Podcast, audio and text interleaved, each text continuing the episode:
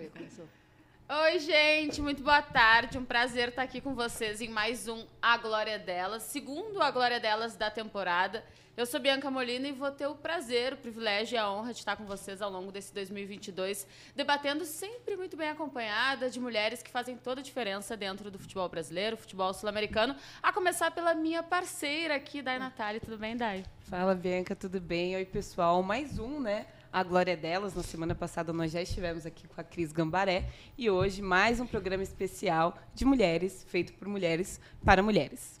É isso, e hoje a gente tem duas mulheres que conhecem muito bem do nosso futebol sul-americano, do nosso futebol brasileiro, duas mulheres que abrem portas, abriram portas para outras tantas mulheres, são referência hoje cada uma na sua, né? Porque elas já seguiram para caminhos diferentes. Eu vou começar por ela que além de nossa convidada hoje é também minha amiga, Nadine Bastos, comentarista de arbitragem hoje do SBT. É uma honra te ter aqui conosco. Obrigado, Bianca, Dani. É um prazer estar aqui com vocês, com a Edna também, que já trabalhamos muito tempo juntas. É sempre importante ter essa mesa e a gente trocar experiências. E acho que é uma honra para todo mundo, até para a Nadine, que é uma amiga também da Edna, está do lado dela, árbitra da Federação Paulista de Futebol, da CBF, da Comebol, da FIFA. Muito bom ter achado um espacinho na tua agenda, porque a gente vai falar sobre isso, a preparação dos árbitros, que não é só apitar um jogo, né? Para te ter aqui conosco. Obrigada. Ah, eu que agradeço. Boa tarde, eu agradeço o convite de estar aqui do lado de vocês e da Nadine aí, que esteve comigo aí no começo da minha jornada aí. Muito bom.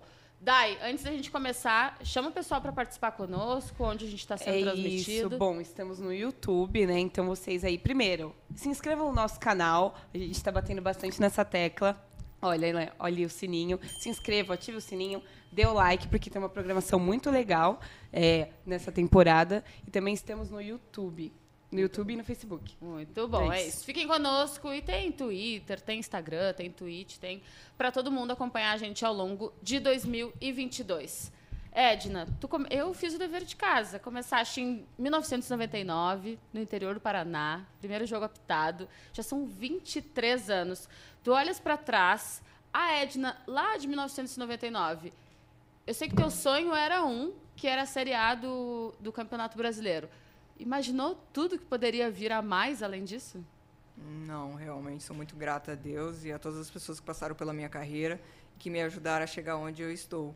E nunca sonhei em uma Copa do Mundo, em apitar jogos masculinos da FIFA, trabalhar em uma competição masculina da Libertadores. É, sou muito grata por tudo que eu vivo dentro da arbitragem. Edna, é muito bom te ter aqui conosco, porque quando a gente fala de arbitragem, é sempre um tema polêmico, a gente sabe que é. Ah, então, por isso que não existe um protocolo que indica que a gente entreviste árbitros, por exemplo, depois dos jogos, né? É sempre mais difícil ter acesso à, à equipe de arbitragem, né? Aos assistentes, ao quarto árbitro. O nosso contato maior é com o delegado e ainda em off. Então é sempre muito bom quando a gente tem a possibilidade de conversar com árbitros, mesmo em momentos onde a arbitragem é sempre muito contestada. Eu, por isso eu te agradeço mais uma vez a tua presença, porque eu sei que especialmente tu passaste por alguns processos bem difíceis, né?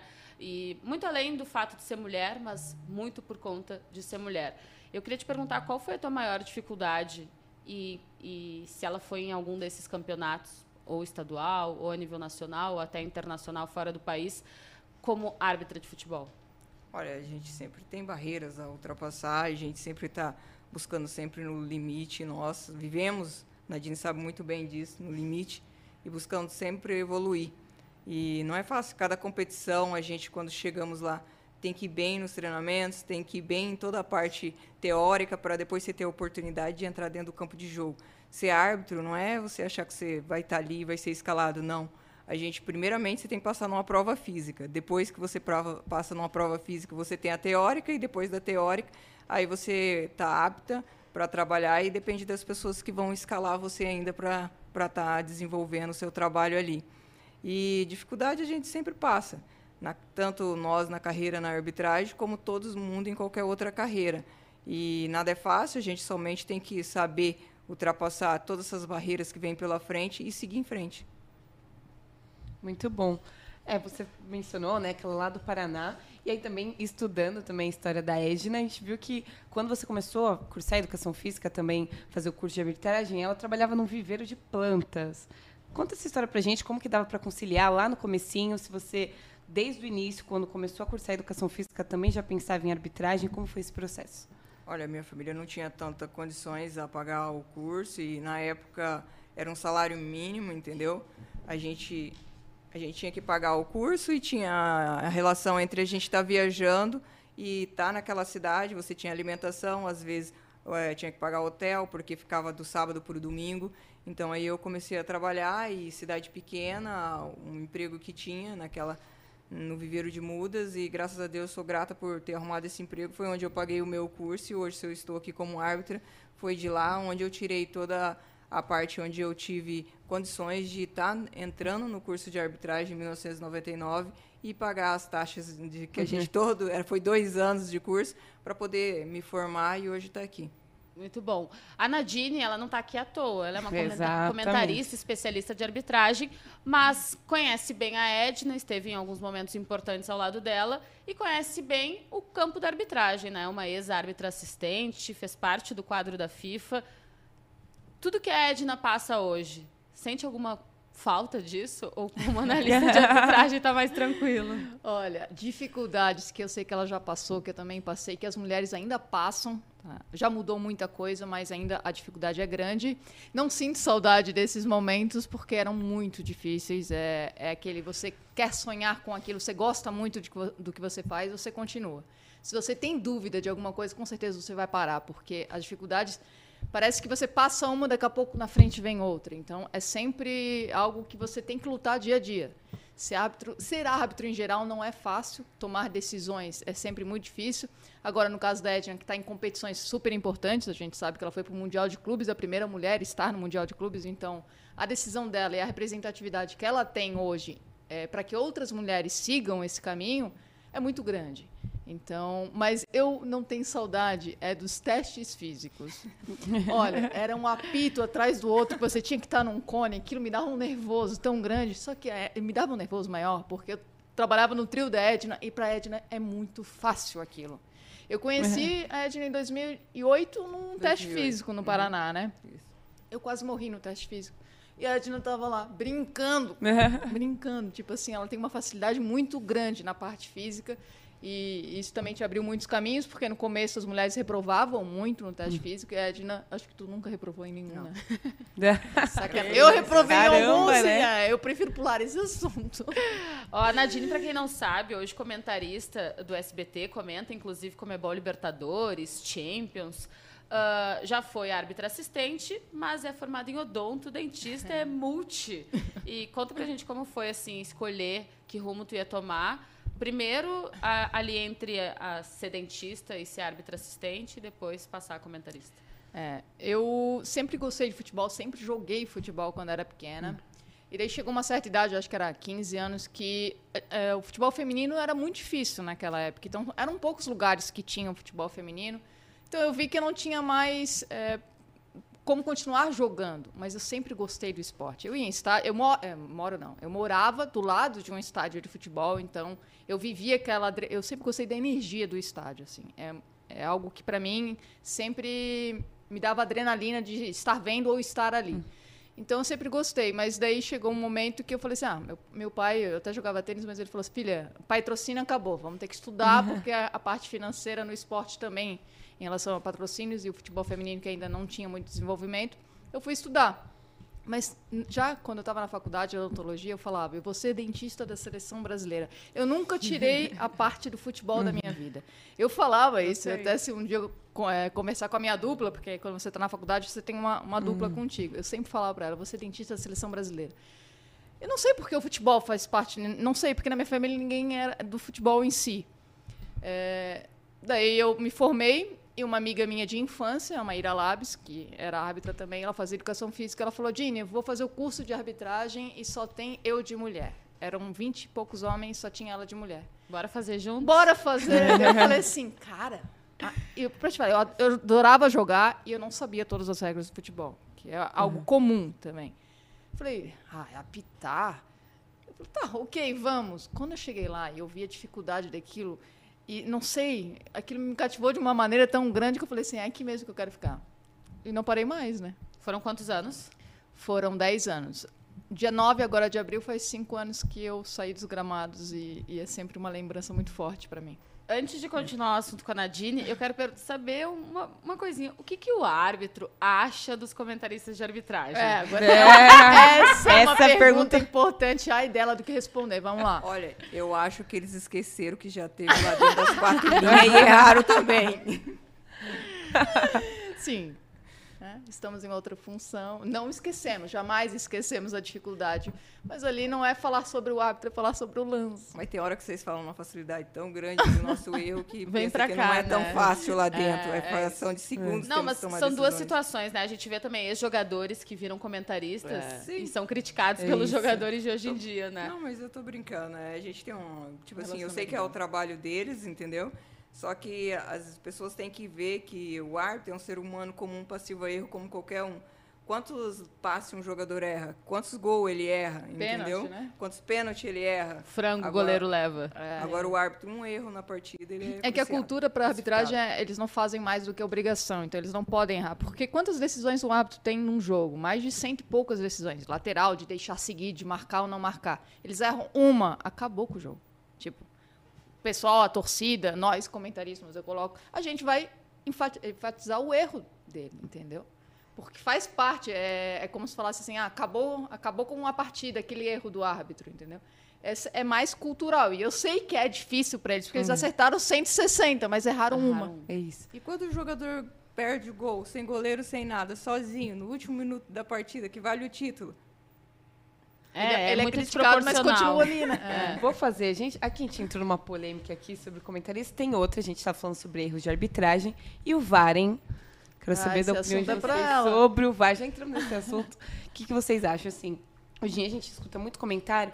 Ah, os árbitros estão muito dependentes do VAR, tem que escutar menos, tem que olhar, decisão de ir lá olhar, de não ir. Como que vocês enxergam isso Eu vou hoje em emendar dia? uma, então. É diferente apitar um jogo com VAR e sem VAR? É, isso também Pra é ti bom. faz diferença? Não. Ah, com certeza faz diferença. Bastante diferença. Até no controle de jogo. E você também tem que saber que você está trabalhando com a ferramenta, não pode matar a ferramenta, entendeu? Porque você não pode reiniciar o jogo rápido, tem que esperar ao, o árbitro de vídeo checar tudo para depois você dar andamento. E quando não tem VAR, a partida é mais rápido, você vai soltando o jogo. Então tem toda essa responsabilidade. Tu vê com bons olhos a evolução do, do VAR falando aqui do cenário brasileiro? Sim, com certeza. É que as pessoas. É igual andar de bicicleta. Você vai começar, vai cair, vai levantar e depois vai estar andando normal. É a mesma coisa, a ferramenta é nova, veio, a gente está se adaptando a ela e melhorando a cada dia, entendeu? Mas as pessoas têm que ver que as coisas não é do dia para a noite. E se Deus quiser, a gente vai conseguir entrar num padrão que todo mundo quer. Tu chegaste a fazer jogo com VAR? Não, eu saí em 2017, o VAR começou em 2019, né? Já Sor- tinha... Sorte, sorte dela, É, Edna? então isso que eu perguntei. É, Você tem sorte ou... Eu acredito que eu tive sorte de parar antes, porque eu teria uma dificuldade tremenda de eu ter a certeza absoluta e eu ter que deixar aquela bandeira lá embaixo. Eu tenho certeza que eu ia estourar aquela bandeira várias Uhum. vezes. Então, então eu acho que eu tive sorte de ter saído antes. Mas agora eu vou até defender a Edna nessa parte do VAR que a gente critica muito, nós comentaristas de- criticamos muito, principalmente a demora e lances interpretativos. Mas não é só no Brasil, como muitos falam. Faço jogos de eh. Eu sempre acompanho futebol alemão, futebol argentino, que começou a ter o VAR agora, semana retrasada. Por sinal, acho que nesse final de semana teve uma discussão muito grande que a imagem ficou parada e o árbitro ficou berrando com o árbitro de vídeo. Solta a imagem, solta a imagem, entendeu? Então é- da ferramenta. Às vezes não é o árbitro lá que não está soltando a imagem, é porque deu algum problema. E a gente aqui no Brasil tem sempre a mania de dizer que o que é de fora é melhor. Campeonato Alemão acho que está cinco anos com essa ferramenta. E lá já tiveram vários erros. Só que a gente não, não tem acesso a, a todos os jogos, então nem tudo é comentado.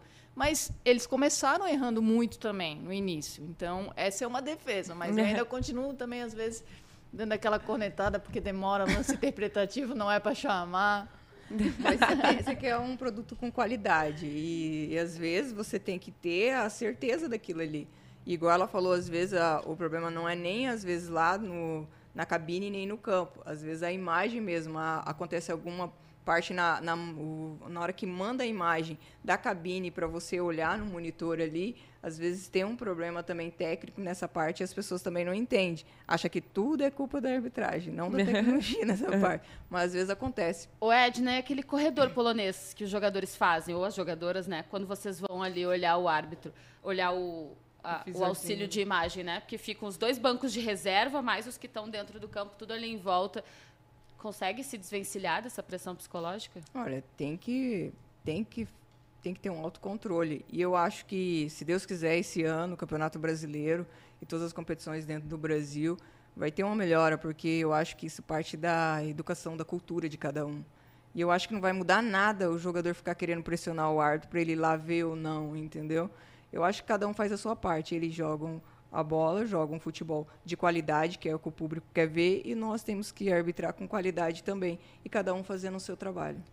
Hoje, com o árbitro de vídeo, eu acho que o árbitro ele tem que ter uma inteligência emocional muito grande.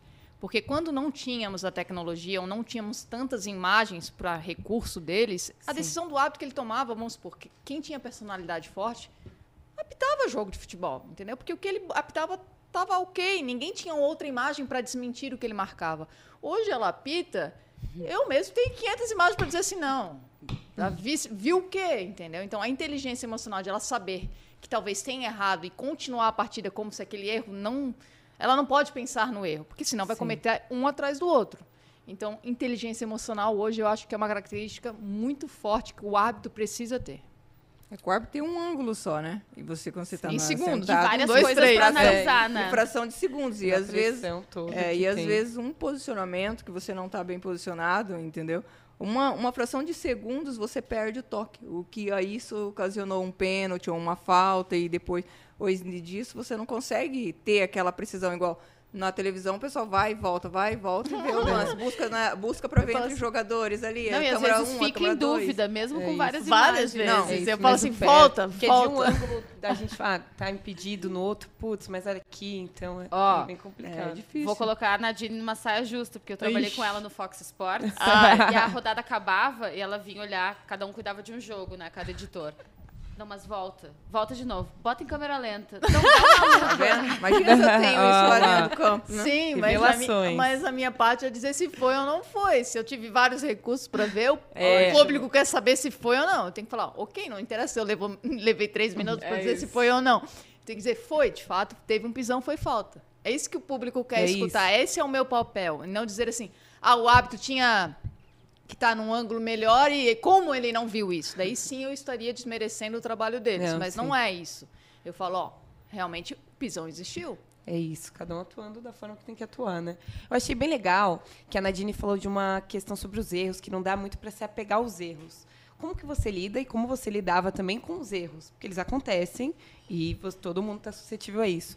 Meu, você fica, putz, aquela bola, aquele lance, porque com certeza os erros eles vão e repercutem, a galera, Sim. aí os comentaristas de arbitragem vão e cornetam e tudo mais. E eles perguntam, o árbitro sabe quando errou? Sabe quando errou. Não na, na hora que errou, Exato. né? Porque senão não teria como voltar, mas depois ele acaba Como que lida isso? Fica tipo, putz, aquele dia ou tem que, meu, muito jogo, no próximo tem outro jogo, jogo, jogo e segue o baile.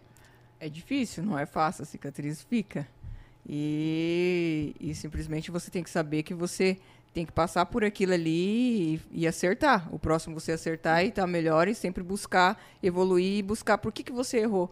O que aconteceu naquele momento que você não viu, entendeu? Por que você eh, teve uma análise de um, de um lance de uma maneira que não foi a correta? Por que você não analisou com os conceitos que, que nos pedem, entendeu? É uhum. complicado, mas a gente sempre busca ver os erros para não errar mais e buscar por que aconteceu aquilo para a gente melhorar no próximo. Eu é tenho isso. uma pergunta. Mas foi pênalti do Marcos Rocha? Não, tô brincando. Tô brincando. Ou é? Não. Ainda sobre essa pergunta.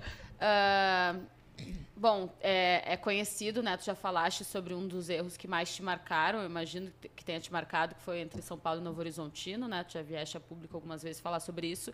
Uh, eu imagino que para o árbitro, de modo geral, inclusive agora no Campeonato Paulista a gente viu isso e vê isso em fase de mata-mata da Comebol Libertadores, deve ser difícil para uma mulher, como ainda ainda, infelizmente, é uma novidade, a gente ainda está a passos lentos nessa caminhada, também deve ser mais difícil ainda.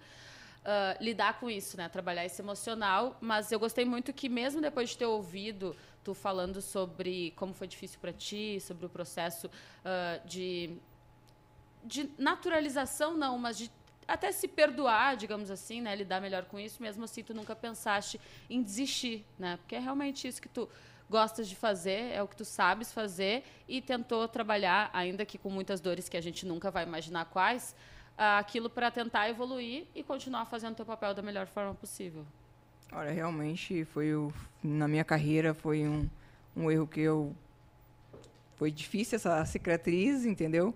Porque acho que foi o meu primeiro erro assim tão tão grande, né, para mim e na proporção que eu vinha.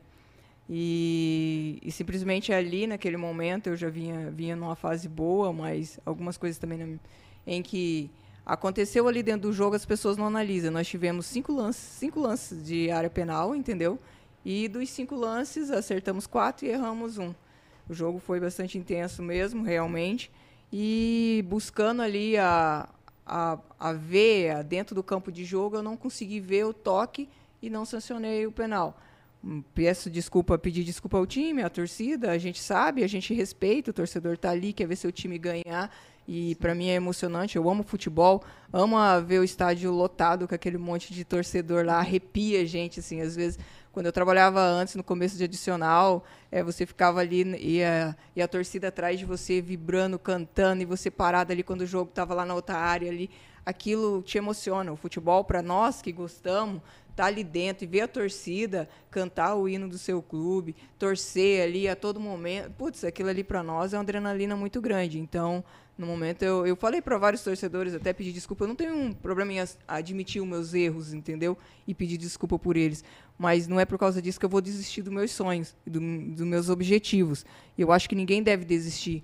E eu tenho que superar isso, passar. E, e sei que vou errar. Todo, todo mundo erra, todo mundo em qualquer outra profissão erra. O problema é que as pessoas não vê que eles erram, eles vê o erro dos outros e fica apontando o erro dos outros, entendeu? E tocando Sim. na ferida. E esquece que ele também tem. Sim. Ô, Nadine, para ti, que a Edna ainda tem o fator segundo, né? Ela pode errar, porque é isso. ela pode errar no sentido de a chance dela errar é maior e mais compreensível, porque ela está num ambiente com muitas coisas acontecendo e tudo muito rápido. Tudo tu, como comentarista, sofre por outro motivo, porque às vezes, com o auxílio da imagem, o torcedor tem um, uma análise, o jogador, o técnico tem uma análise e tu tem outra. Uh, como é para ti ser mulher nessa área? Eu sei que tu já optaste por sair das redes sociais, tal. Como tu lida com isso? Olha, é muito difícil. Até os árbitros falaram para mim: agora você vai para o ar condicionado só falar mal da gente. É fácil? Não é fácil. Nem um pouco fácil, porque a exposição que um comentarista tem também é muito grande. E quando fala assim, ah, mulher, cara, assim como ela, dentro do campo, marcar um pênalti e ter convicção daquilo, e se ela errar, o erro dela vai repercutir muito mais. Comentarista mulher é a mesma coisa. Porque parece que a gente tem que provar sempre duas vezes. Né? É, é aquele. Ó, viu, por exemplo, acertou 10 pênaltis, errou num lance, por exemplo, um lance interpretativo, que eu falei que, na minha opinião, Marcos Rocha, que para mim nem é interpretativo é. Mas ok, para mim não é pênalti. Cara da Ed. É, e não, jamais vou discutir com, sim, com sim. eles, mas na minha opinião, tá? Então, o que acontece? Quem acha que é, até porque comentarista de arbitragem nunca vai agradar ninguém. 100%. É, um time, uma torcida vai sempre achar que você está falando besteira. A outra torcida até vai dizer ok, entendeu? Mas não vai te elogiar em momento algum, porque eles falam que comentarista de arbitragem não serve para nada, entendeu? Quando não é a favor é, do time deles. Então é muito complicado, assim. É o que eu digo, inteligência emocional tanto dentro do campo quanto fora do campo. Que essa profissão, não sei por que a gente escolheu tanto isso, né? Quando me perguntam por que você escolheu ser árbitro e depois comentarista, eu falei, como é que eu vou achar uma maneira de me xingarem a vida inteira? eu acho que é só essa, entendeu? Mas é difícil, assim, é difícil. No começo eu sofri muito, você sabe disso. A gente trabalhou junto no Fox Esportes. Eu acho que cada vez mais as pessoas te conhecem, mais exposição você tem e mais críticas você recebe, assim como elogios de quem acredita no seu trabalho. Então, saber lidar com isso é muito, é muito difícil. assim. No começo, como eu vinha de um campo e os árbitros, de uma maneira, eles são blindados de não poder dar entrevistas ou então de não. Hoje utilizam mais redes sociais, mas na minha época nem Instagram você poderia ter. Ou então você não poderia publicar uma foto de um jogo porque alguém poderia achar que você está torcendo para aquele jogo, para aquele time. Então, a gente era blindado de uma maneira. E quando eu fui para a televisão, eu levei um susto tão grande, porque a exposição, sério, as pessoas te atacam de todas as maneiras. Elas entram, tem, elas mandam e-mail, elas entram em todas as suas redes sociais. telefone. É, é, descobrem onde você mora, ou, entendeu? Então, para mim foi um susto muito grande. Eu, no começo, vamos dizer, eu eu chorei muito, tá, gente? no começo eu chorei muito, assim, foi muito difícil. E, e assim, eu tinha o pessoal da arbitragem, que eram meus amigos, e a partir do momento que você muda de profissão, você não faz mais parte daquele grupo. A Edna é uma pessoa muito inteligente, assim como a Neuza, que a gente nunca perdeu a amizade, apesar de eu acho que nesse jogo, por sinal, do São Paulo, e era eu que estava comentando, eu acho. Então, de saber separar as coisas. É, e muitos não sabem. Muitos árbitros falam assim: ah, viu lá, ela está falando mal de você. Eu não estou falando mal da pessoa, gente. Mas não entendem essa separação. Então, ainda tive esse, esse, esse, essa mudança, assim. Além de sair de um, de um, de um lugar onde eu tinha meus companheiros, eu fui para um outro para falar deles e num meio onde eu não conhecia ninguém, entendeu? E onde a internet, eu descobri o que é a internet, vamos dizer assim. Então, foi bem difícil. Olha, é, bem então, difícil. Agora, vocês falaram da amizade, vamos falar de coisa boa também, é. né? Vamos parar de deixar os erros de lado. Vocês falaram da amizade de vocês, que foi mantida. E que também vocês apitaram alguns jogos juntas. Como, vai, uma história de bastidor aqui. A estreia a da Edna em competições internacionais foi com a Nadine. Exato, foi. Foi na Venezuela, no Sub-17, em 2016. Conta pra gente que ela é. que errou daí. É. não, Não, pode falar a verdade, que eu quase te. É, como é que é? É, te tirei da competição por causa um teste físico. É, então esses bastidores. Não, é que ela fez depois do teste. É, a primeira partida ela não foi comigo, mas foi na segunda partida. A Nadine era uma assistente. A estreia que... dela mesmo, eu não estava no campo, entendeu? Eu fui para viagem e deixei ela sozinha no é. primeiro jogo. E aí eu, ela trabalhou comigo no segundo jogo. E depois trabalhamos outros eventos Sim. também. E, e, graças a Deus fizemos grandes jogos aí representando o nosso país na Comebol, entendeu? E depois ela seguiu essa outra trajetória aí, nos abandonou na arbitragem. Mas é uma excelente profissional. É, sou grata também a ela, tudo que ela fez pela arbitragem. Na época eu também era assistente, e ela era uma das melhores assistentes do Brasil, era na ponta lá, e quando ela acertava, abria ela, a Neuza, que estava lá na frente, abria portas para outras meninas ter oportunidade na CBF. Então, ela abriu muito esse caminho aí para muitas meninas. O Edna, tu foste a primeira mulher a apitar um derby, que, para mim, eu vou falar, eu tenho não tem lugar de fala, sou gaúcha, mas vou dizer que eu acho que é o maior clássico de São Paulo, que o do Brasil é o Grenal. a primeira mulher a apitar o derby, a primeira mulher a apitar um jogo masculino da FIFA, a primeira mulher uh, a fazer parte de uma equipe, inclusive 100% feminina, num jogo da Comebol Libertadores, falando sobre abrir portas. A gente comemora porque são pequenos passos que são importantes serem dados mesmo que sejam atrasados. É importante a gente comemorar, celebrar essas conquistas. Tu tens noção da importância que tu tens trazendo para o nosso lado mesmo, para o universo feminino, para pensar que uma menina, a chance de hoje ela sonhar com isso já desde nova é muito maior do que era na tua época, do que era na época da Nadine? Sim, e também eu fui a primeira mulher a trabalhar numa final de campeonato nacional, que foi da Série D em 2019. Estádio lotado, quase 60 mil pessoas. E, e para mim isso aí também foi uma, uma coisa de uma grande um valor muito grande viver aquele momento e essa oportunidade que a CBF deu para mim em 2019 também. É, não sonhava em, em, trabalhar tanto assim e ser uma das, das pioneiras aí da frente aí, mas é, todas as outras que veio atrás, tudo é um tijolinho. Cada uma foi colocando. Para mim, ser a primeira mulher a trabalhar no mundial masculino ali, é, foi porque várias outras meninas foi em outras competições e foi colocando um tijolinho. Então cada uma vai colocando um tijolinho e aí e a gente faz a nossa parte.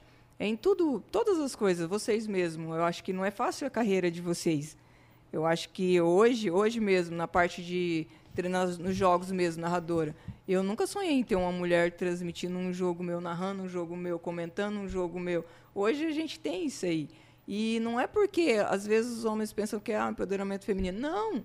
A gente amamos o futebol igual a eles, só que a gente tem que se dedicar mais ainda. Se eles, igual no, na parte nossa, se eles é, treinam uma vez durante a semana, nós temos que treinar duas, três, entendeu? Para alcançar o mesmo índice do que eles. É igual vocês. Se eles é, analisam um lance ou, assim, ou faz um debate, sei lá, uma vez, vocês têm que fazer mais vezes. A gente se dedica mais porque a gente está chegando ano perto do que é um espaço masculino. E a gente faz isso porque a gente amamos amamos o futebol igual eles, em todas as áreas, tanto no, na arbitragem, como também do outro lado, que é vocês que fazem essa parte.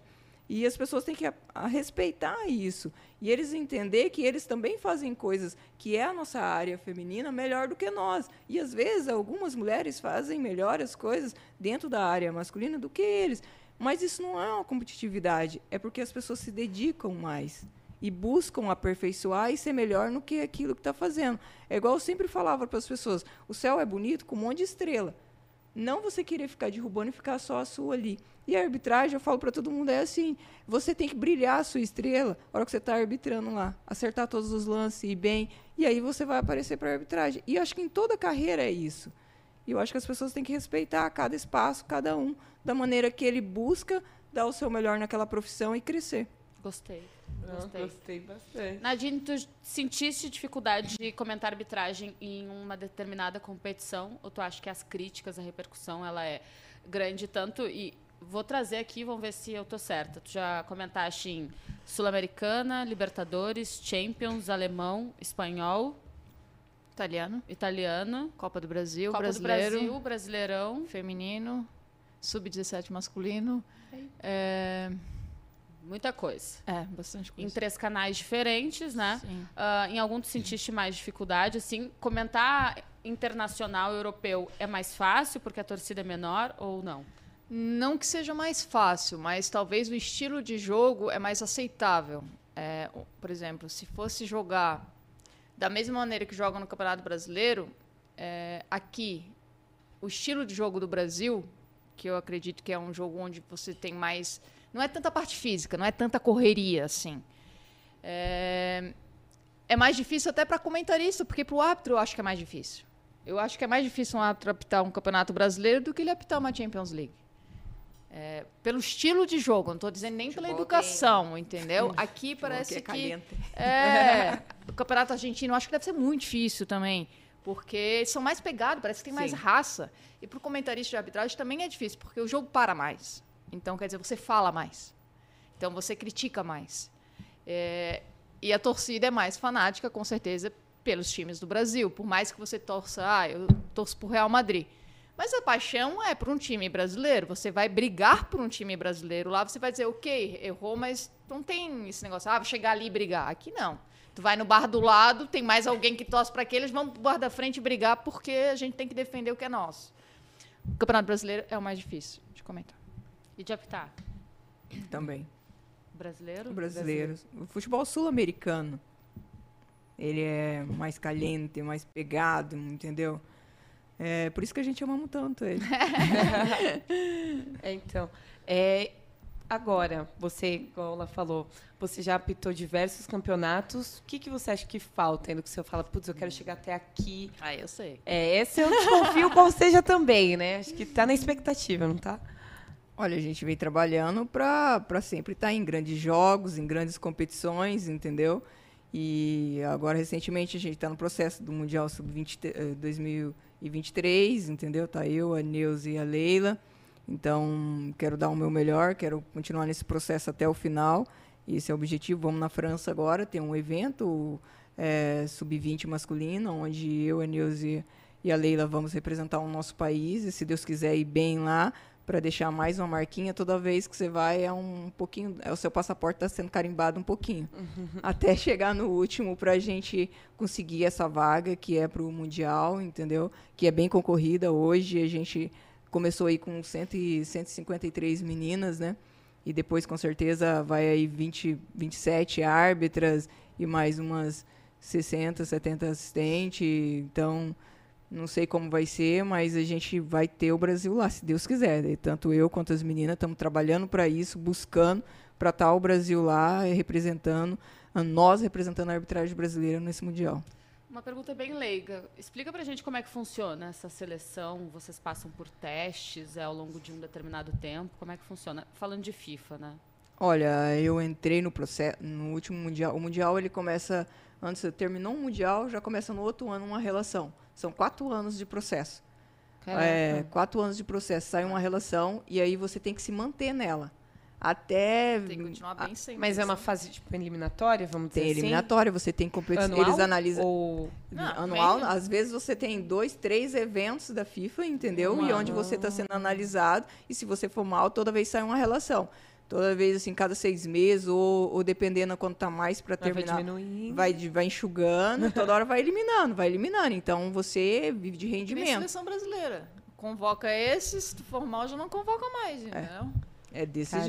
jeito. Eu entrei no meu processo em 2017, já estava na reta final o processo, mas eu sou muito grata ao CNM, que é o nosso diretor de árbitro da Comebol, que pediu na época para Karen, tinha uma outra brasileira que fazia parte do processo e ela não, não foi tão bem, e aí foi- tirada do processo. E aí não entrava mais ninguém, porque normalmente quando começa o processo, tem a quantidade de árbitros e assistente. E aí depois só vai eliminando para ficar a quantia certa para levar para o Mundial.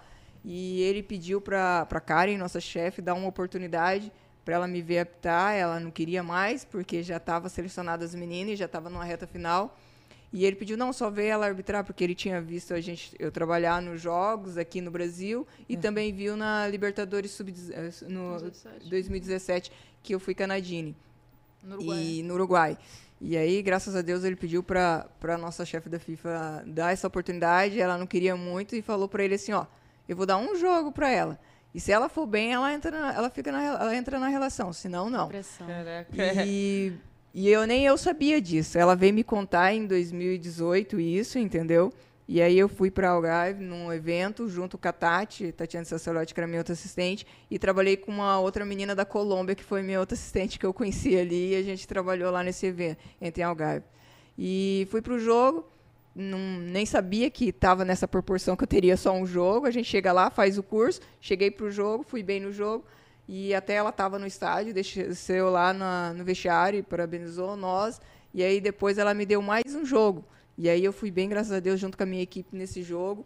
E depois, quando voltei de lá, eu entrei na relação. E aí ela me falou que eu fui nesse primeiro jogo, ela olhou, aí ela falou, será que é tudo isso mesmo? E aí me deu mais um jogo para testar de novo, entendeu? Pra testar de novo e ter a certeza que se não foi sorte ou, tipo assim, naquela partida que eu tive a primeira. Então, você tem que estar preparado para as oportunidades. Na minha vida, eu escutei isso uma vez de um, de um diretor nosso, do Sérgio, que falou você tem que estar preparado para quando a oportunidade chegar. Não se preparar quando a oportunidade chegar.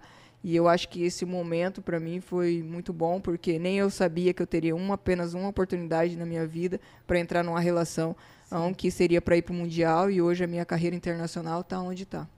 Que legal, né? A gente está encaminhando o encerramento, mas eu queria que tu explicasse também pra gente como é a preparação de um árbitro, não para ele começar, dia a dia mesmo, porque a gente vê vocês apitando, mas ah, a gente não tem ideia de tudo que acontece por trás. de- ah, os jogos são intervalados, né? Intervalo de um jogo para outro, seja testes físicos ou atualização de regra, como é que é isso? Olha, não é fácil ser árbitro, ainda mais quando você está num processo de mundial.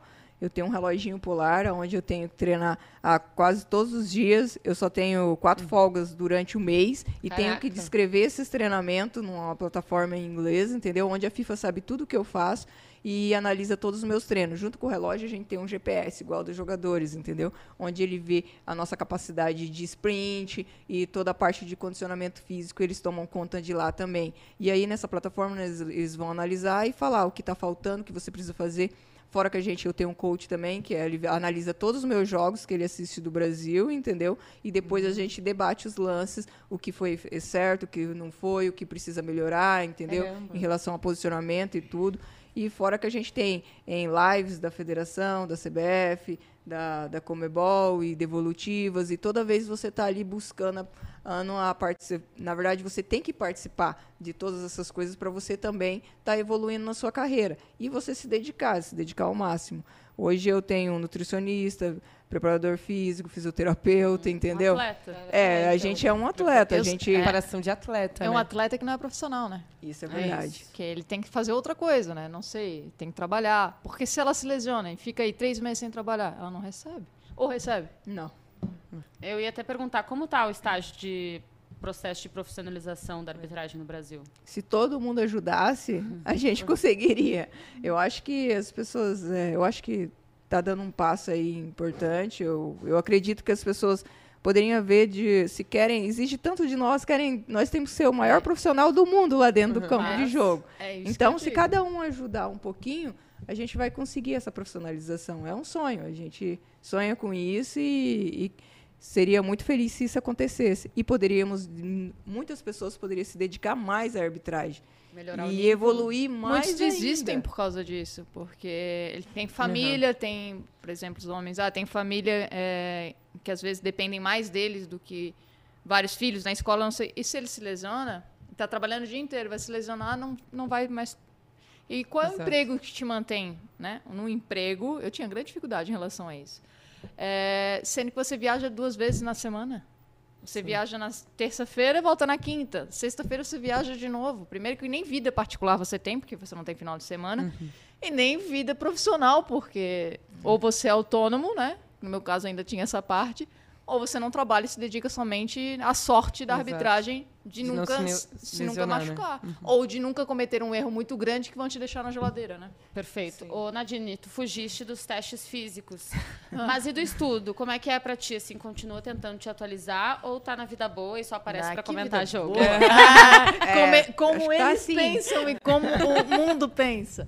Não, a gente tem que estar sempre em busca de, das atualizações, porque se a gente fala alguma coisa e a arbitragem fala não está atualizado. Não, a gente está sempre acompanhando o que Tem que eles estar, têm né? de processo, novos, é, tanto de vídeos que, que a UEFA publica, que a Comebol hoje em dia está publicando. Então, esse feedback que ela tem com o coach dela, a gente tem que ir atrás sozinho para ter, para não ficar atrasado em relação às regras do jogo, as mudanças que cada vez está mais, principalmente de interpretação, de orientação.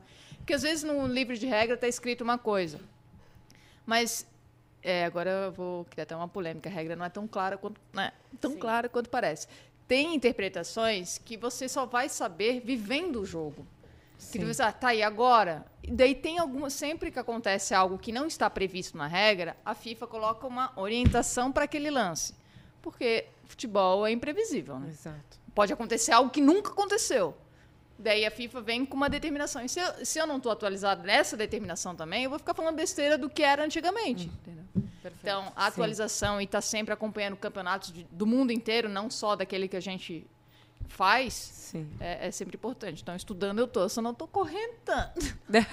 Seria bom também se todo mundo que comentasse a arbitragem participasse dos cursos que nós participamos. Com certeza. Para eles terem conhecimento, para quando o público escuta falar, saber os conceitos que hoje a FIFA pede, entendeu? Porque às vezes as pessoas eles assistem o jogo com a emoção, com a adrenalina e com a paixão de torcer para o seu time. E, e a regra, ela tá ali independente de A ou B, entendeu? E a gente tem que Independente se, a gente, se o árbitro É. concorda ou não. é, Ele Ela tem que tá cumprir ali. aquilo. tem que cumprir aquilo. E eu acho que tanto vocês, comentaristas, como as pessoas que trabalham na televisão, que a ferramenta, o futebol é ali a área dele, deveria ter esse conhecimento, entendeu? Pedir para participar das, das palestras que tem na CBF, na Comebol, entendeu? Na FIFA, porque eu acho que também a, a população brasileira teria mais o conteúdo do que é a regra de futebol através de vocês, de vocês todos que Porque também Muitos que te xingam não, Não sabem a regra. é, e, E aí Que me xingam entender- também. E, é- e até ajuda a entender algumas decisões Sim, que tomam ali sim. dentro do campo, né? E o Que público esse é o papel do entender. comentarista. Eu acho que não é criticar o árbitro e dizer, ah, ele tá certo ou não. É fazer com que o público entenda o porquê que ele foi É marcado, entendeu? Ah, esse mão, esse lance do braço, é, muitos falam, que eu escuto muito. Ah, agora tem que jogar sem braço. Para ela marcar um pênalti, para ela marcar um pênalti, ela tem que ter aqueles conceitos. Ah, o braço está aberto, ampliou o espaço corporal, é ação de... Então tem tudo uma sequência para seguir. Ela não está marcando porque ela está afim. Ela tá marcando porque existiu isso, ela vai ser cobrada por causa disso. Se ela não marcar, eles vão perguntar por que, que tu não marcou. Ela vai ter que justificar o porquê não marcou. Assim como comentarista, ele tem que passar para o público o porquê foi marcado. Muitas vezes eu não concordo com a Sim. regra, como muitos não concordam. Mas eu tenho que falar o que vai ser marcado. Perfeito. Porque eu não tenho que ir contra eles, entendeu? Eu tenho que dizer o que eles, o que eles devem marcar e o que eles não devem marcar. Ô, Edna, sem polêmica, é só sim ou não. Tem árbitro que não conhece a regra? Todos têm conhecido, tem que saber. Saiu bem. Posso entrar nessa polêmica? Vai. Tem. Curtinho. Ó, gente, a gente já falou aqui sobre os momentos nos quais a Edna ela foi uma precursora, ela foi uma pioneira, e tem um que tem tudo a ver com esse nosso programa, A Glória Delas, tem tudo a ver com a Comebol Libertadores, porque a Edna foi a primeira mulher a arbitrar, a comandar uma equipe de arbitragem 100% feminina, foi na Comebol Libertadores da edição passada, um jogo válido pelo grupo do Palmeiras, inclusive na oportunidade, que tinha o Defensa e Justiça e o Independiente Del Vale, ela, a Neuza e a Ana Paula. Isso mesmo? A- não, a Cindy. Ah, sim. A Cindy, Cindy do Uruguai. Chile, e a Belém. É do Chile, do Chile, Sim, perdão. Cindy, perdona-me, por favor. É a Cindy. A Cindy. E foi muito bonito, repercutiu muito quando a gente soube que isso ia acontecer. E então a gente separou umas imagenzinhas, vamos rodar para vocês verem como foi.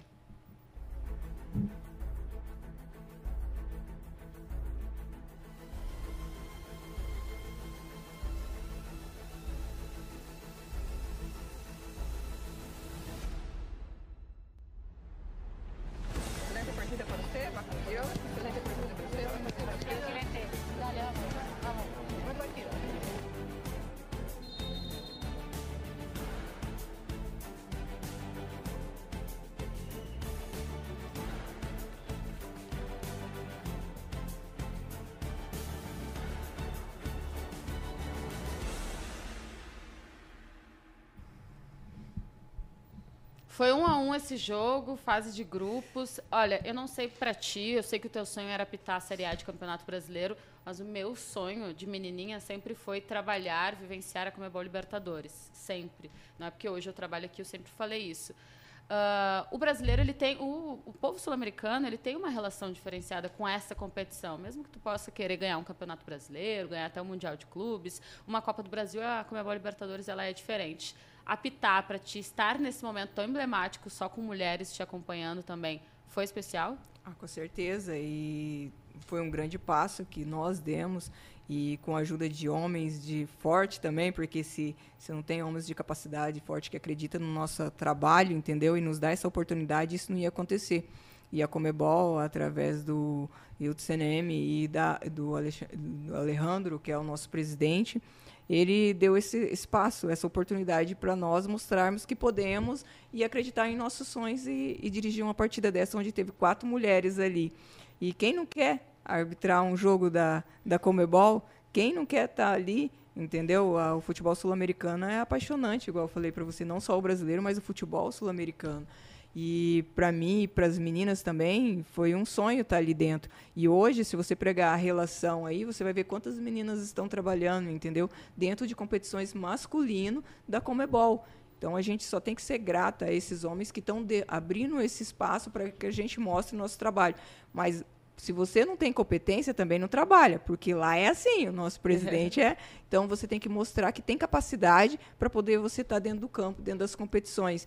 E a gente tem que agradecer e fazer um bom trabalho, e se preparar para quando vier uma oportunidade, quando entrar lá dentro do campo de jogo, fazer um bom trabalho para deixar as portas abertas.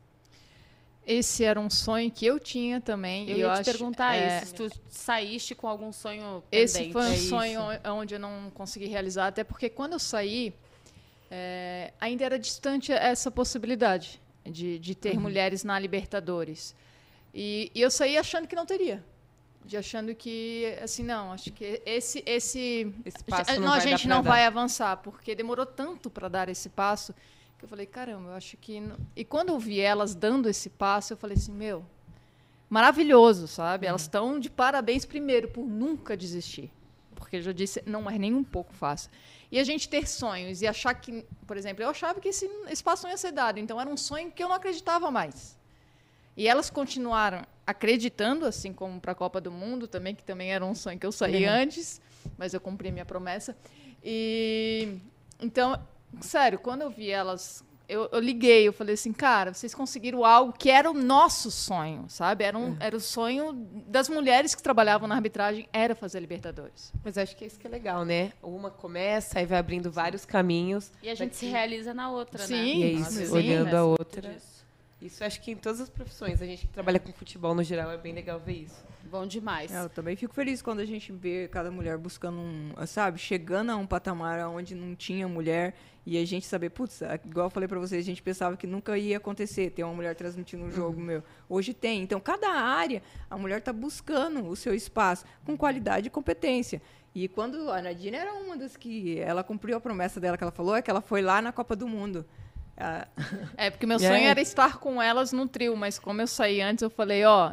Quando, porque quando eu me despedi, eu, eu- elas, ninguém sabia que eu ia sair, né? Então, quando elas falassem, como assim tu me abandonou no nosso trio? Eu falei, ó, se vocês forem, eu quero estar lá pra ver. 2019? 2019. Ela Ah, foi. que legal. É, daí, cumpriu a promessa. É, daí eu falei assim, não, é porque eu queria falar, fazer parte daquele sonho, porque era o nosso sonho. Como elas conseguiram, eu falei assim, não vou deixar pra trás. É o meu É sonho isso. também. Nossa, que É, eu legal. fui. É muito bom. E elas representaram muito bem, muito bem. A Bom, arbitragem feminina é bem unida. Legal. Graças a Deus, é hoje aí, e se- quando também a Nadine Porque se tava- uma vai mal, né, as outras não ganham espaço, então a gente tem que torcer uma pela outra. É isso. Qual foi o jogo que mais te marcou? Mundial de Clubes, né? É um, ali foi um divisor de águas, né? Ali foi talvez a competição que eu mais senti, porque a responsabilidade era muito grande. E, e até o Colina veio e conversou comigo, e depois que ele conversou comigo, talvez eu fiquei mais, mais leve, e depois fui pro jogo mais tranquilo, e graças a Deus deu tudo certo. Porque não é só o nome da Edna, não era só a Edna ali, entendeu? além de ser as meninas que estavam comigo, tanto a Neuza e a Mariana ali junto, mas todas as pessoas que sonham estar ali, que trabalhou para um dia ter essa oportunidade também, entendeu? Então, para mim, foi uma responsabilidade grande, mas graças a Deus conseguimos é, ir bem no jogo. Até o presidente da FIFA elogiou o trabalho meu e das minhas assistentes, da Neuza e da Mariana. Então, a gente saiu de lá com o dever cumprido e deixou as portas abertas para as meninas poder estar trabalhando. Não é fácil quando você vai numa competição que, onde é a primeira vez, é, mas só que a gente tem que saber que tem que ter alguém para para ser a primeira ali. E simplesmente eu fui a primeira porque igual eu falei para você, teve outras meninas que veio colocando os tijolinhos que foram no mundial sub-17, no mundial sub-20 masculino, e graças a Deus a gente teve a oportunidade de ir no adulto. Que legal. E o seu, Nadine? Qual que foi? Mas comentando, qual que é o seu jogo assim mais marcante? Olha, tive vários jogos marcantes, mas eu acho que a final da Libertadores, agora, de ser dois times brasileiros e você estar no estádio e ver aquela energia das duas torcidas, porque é muito. primeiro que a pressão é maior, porque são dois times brasileiros. Então, quer dizer, eu não vou agradar, eu vou sair de lá, alguém vai estar atacando pedra em mim.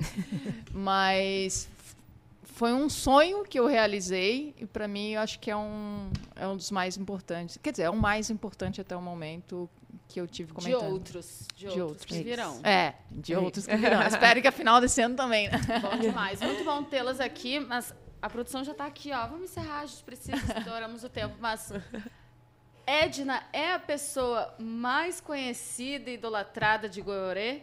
Ah, Pra quem não sabe, inclusive tem uma taça, uma competição que leva o teu nome, né? A taça Edna Alves, é isso mesmo? Sim, tem sim. É o Igor, que é o secretário de esporte de Goiânia, junto com o prefeito. é, com- eles fizeram essa homenagem. Para mim é um sonho estar na minha cidade, né? E uma, uma competição de futebol, que é o que eu amo, com o meu nome. Para mim foi uma coisa muito. Eu Tem uma estátua, hein? Eu adorei. Não, eu já Eu quero ligar legal. lá pra, pra. por- É que Porto Alegre é muito grande, né? Gente, botem alguma coisa com o meu nome. né? eu adorei uma taça, uma competição. Sim. O que, que tu vai jogar agora, começar a temporada? Ah, vou jogar ali a taça Edna Alves. Não, Não, muito e bom. sou muito grata ao Betinho, que é o prefeito lá, entendeu? E junto com o Igor, fazer essa homenagem aí, para mim é um sonho. Na minha né? cidade natal, onde eu cresci, eu nasci, e é onde eu comecei os meus primeiros passos dentro da arbitragem. É, ter uma competição com meu nome, para mim é uma coisa para o mundo. Com certeza.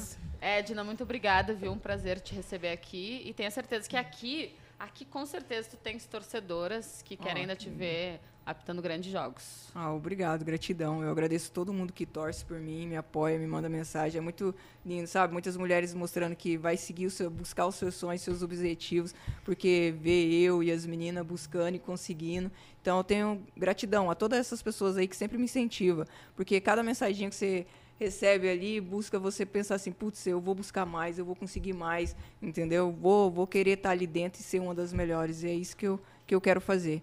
Com certeza, já é, né? Já é uma das É melhores. isso. Nadine, obrigado por ter vindo aqui. Um prazer Eu que também. agradeço. Muito bom ver a tua evolução e também te ver comentando grandes jogos e enfrentando essa É. dificuldade que é. Eu agradeço muito pelo convite, também por você estar comigo no início da, da minha trajetória, que foi muito importante também, me ajudou muito. A Edna, por ter me ajudado na carreira de arbitragem, por continuar a nossa amizade. Não virar as É, que vai continuar para sempre. Eu vou estar quero sempre torcendo. Daí ninguém se liga, a gente deixa passar um tempo, entendeu?